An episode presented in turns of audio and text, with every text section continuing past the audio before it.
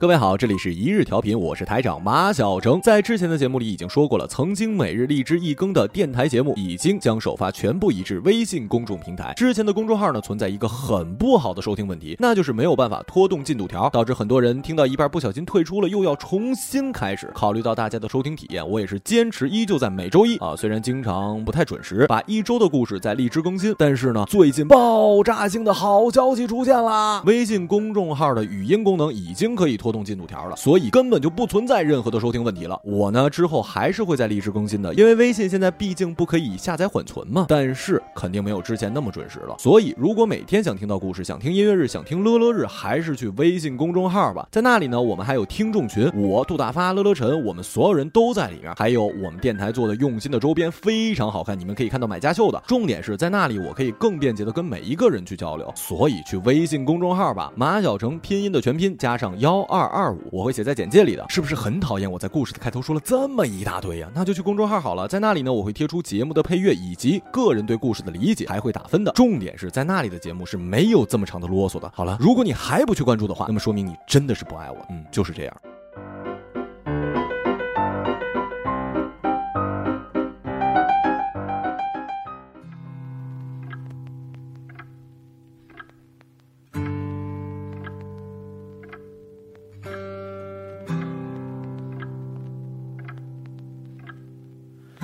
我想再看你一眼，可以吗？我想再抱你一下，可以吗？致火爆女侠，知道你不识字，所以我才在这里煽情一次。你有天使的面容，听说年轻的时候，很好的身材。无图作证，火爆的脾气，从小就看到大了，但这些都已经成为了历史。现在的你一脸慈祥，像孩子一样爱吃又善忘，这很好。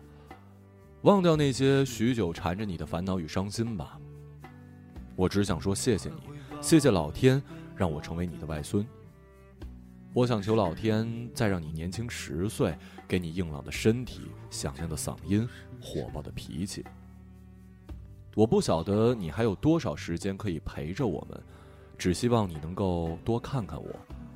如果可以回到过去做一件事儿，我只想回到小学，让你再接我放学，买泡泡糖给我吃。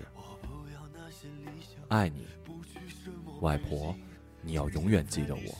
哪怕多待一秒，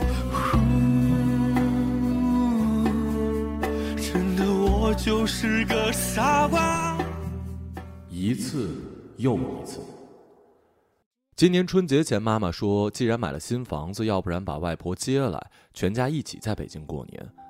我知道外婆特别想来，她已经八十多岁了，我们一年最多只能见一两次。现在最重要的事情就是能坐在她的身边陪她吃个饭。一过年啊，北京就成了空城，去哪儿都不堵，可以让他开开心心的看一看这个城市。记忆里关于外婆的所有画面都是美好的。要说印象最深的呢，一定是她的超级大嗓门。小时候一到饭点，外婆就会扯着嗓子喊：“回来吃饭啦！”就算隔了两栋楼，声音也能听得清清楚楚。家里规定午饭后小孩要睡午觉，见我怎么都不肯好好的躺在床上，他又忍不住吼。他心急，脾气又暴，向他撒娇压根儿不管用。幸好他急完就没事儿了。外婆没有读过书，年轻时很辛苦，苦日子好日子，一路高高低低的也就这么过来了。他自己怎么过都没关系，对我这个外孙严厉归严厉，却只是怕疼爱不够。或者是考虑的不够周全吧。我的第一双运动鞋就是他给我买的，那其实是一双假冒的名牌，他也不知道，就是看我喜欢踢足球，想给我添一点更好的装备。上初中的时候，学校离家有些距离，他二话不说给我买了自行车，往往我都还没有意识到那个需求，他就已经把一切准备妥当了。两三年前，他突发过一次小中风，虽然身体底子好，病情也不严重，但多少留了一点后遗症，身体不再那么硬朗，记性时好时坏。以前他去菜场，东西再多也坚持自己提，大包小包一大堆，也不准别人帮提半点儿。这么一个火爆女侠，现在突然变成了小朋友一样，事事需要别人提醒跟照顾，我心里有一些难过。如果遗忘是生命必不可少的组成部分，我希望外婆能够忘掉烦恼，心里留下快乐的片段。如果健康的衰退是人生的必经阶段，我希望她健康的日子能维持的久一点，多享受一点美好。她来北京之前，我心里各种忐忑，有时候夜里会情不自禁地想。这是外婆第一次来北京，会不会也是最后一次呢？翻了个身，我又开始担心她的血压是否承受得了高空飞行。这些现实问题让我又伤感又懊恼，但我不得不去面对。我不知道我们还有多少可以相处的时间，只想珍惜彼此相伴的每一分钟。希望他走到人生最后一天的时候，没有遗憾，不留烦恼。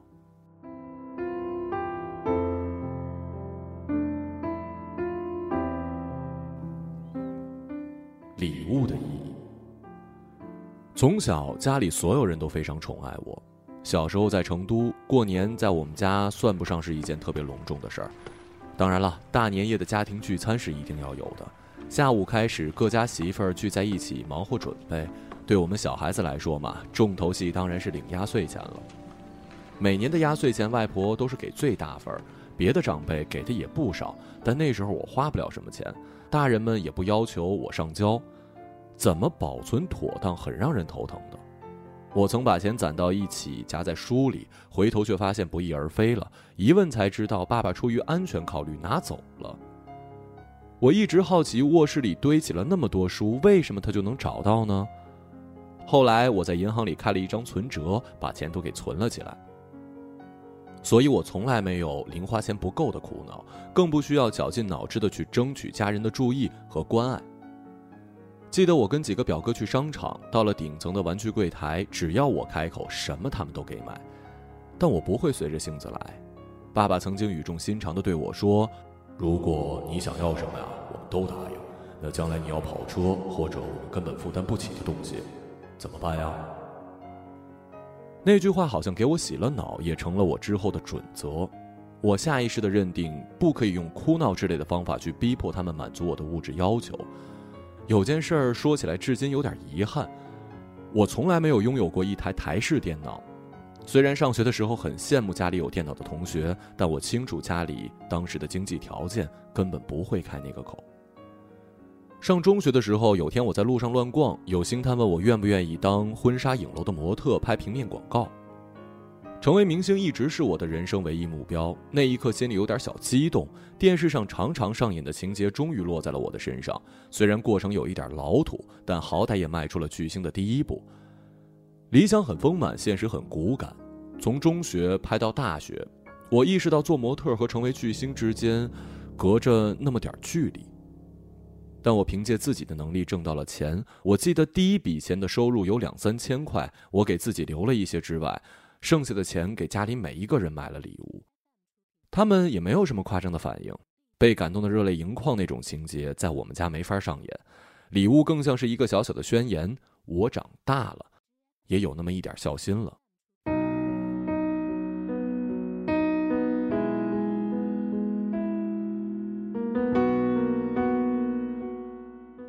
我始终觉得家里人用礼物来表达情感，比语言更有力，也更直接。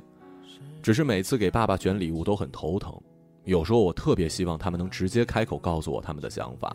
要是哪天他说：“哎呀，我想要辆车”，我立刻就会去买。但是他不会，这辈子都不会。我送过他手表、剃须刀之类的常规礼物，收他也收了，可他总说自己什么都不要，最好我别花那个钱。送妈妈的礼物就简单多了，包治百病。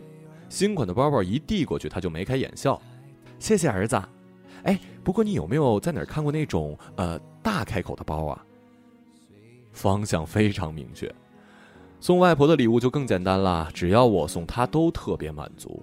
这几年逢年过节我就塞给她一个大红包，但她从来不用，只是存起来，还一直念着将来我结婚的时候再给我。我知道家人根本不在乎我的礼物是什么形式，有多贵重，但我们记得住彼此付出的心意。这不是一种等量交换，而是一种相互的叠加。我很庆幸，家人用他们力所能及的所有方式，给予我一个安全而温暖的成长环境，让我在不知不觉中体会到了爱的意义，理解了它最温柔也是最有力的内核。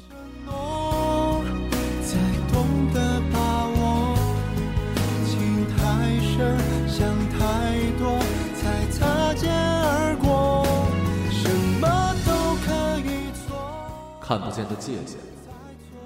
二零零八年《加油好男儿》比赛结束之后，我第一次开了演唱会。刚刚出人头地，我很希望外婆能来现场，跟我一起分享这个重要的时刻。舞台上我戴着耳机，环境音又实在吵，什么也听不清。后来我才知道，那天外婆在舞台上对观众说：“你们都爱偶像李易峰，但他就是让我骄傲的外孙子。”其实他说了什么并不重要，我看到他那么开心和激动就够了。除了这种特别的时刻，我不太喜欢让自己的家人出现在公共场合。如果他们的出现变成了某种形式，我心里会有一点别扭。每个家庭都有自己的相处方式。之前在爸爸的主导下，我们全家的风格都偏向内敛，家庭关系非常和睦。但如果用特别直接或者是外露的方式表达感情，都会觉得不自然。我渐渐长大，也渐渐成为了家里的主心骨。我觉得是时候带头改变一下家人之间过于含蓄的气氛了。有些话当面说会觉得肉麻，但用文字写下来，怎么掏心掏肺都可以。妈妈过生日的时候，我会发短信告诉她我非常爱你，你是世界上最美的女人。家人在我的感染下也慢慢的变了，只有爸爸严谨依旧，毕竟他到了这个年纪，不可能完全变成另一个人。他是狮子座，天生不怎么擅长表达，而是更习惯把所有的事情放在心里。对我说的话言简意赅，多半就是开车要小心之类的嘱咐，听起来是老生常谈。但我明白这些简短句子下藏着的关心。我得了奖，妈妈不会特别表示什么，倒是爸爸每回都会给我发消息，一本正经的写：“恭喜陈队长。”陈队长是我在电视剧《麻雀》中扮演的角色，这个称谓是爸爸的小幽默，也是他试图藏起兴奋的委婉表达。从小到大，父母对我而言一直更像是朋友，什么都可以交流。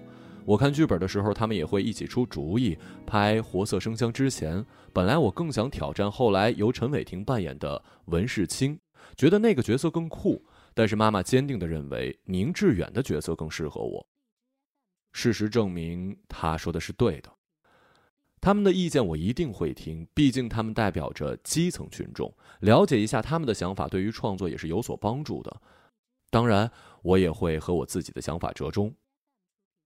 只要有我参演的电视剧开播，他们一定守着电视机，定时定点，雷打不动，是我最忠实的粉丝。往往我都已经没有耐心追剧了，他们还在坚持。首播看一轮，重播再看一轮。爸爸还会在微信朋友圈里宣传自己写文案。青云志开播的时候，他给我演的张小凡来了一个总结概括：这是一个孤胆英雄。但是父母看不到我的朋友圈，对我把他们给屏蔽了。他们一定知道这一点，但他们从来没有提过，这是我们之间的默契。在这个家里，彼此可以触碰的哪一条线，又该表达到哪一步？所有人大家心知肚明，而且从不越界。我的那点倔脾气应该继承了爸爸。印象中，我们的争执虽然不多，但场面都颇为激烈。记得小时候一次到了饭点，爸爸喊了几次，见我磨磨蹭蹭不上桌，只顾着看电视上的新歌排行榜，他就火了。几句话双方拧起来，到最后我一拳砸向了手边的柜子，把柜子砸坏了。爸爸冲我怒吼。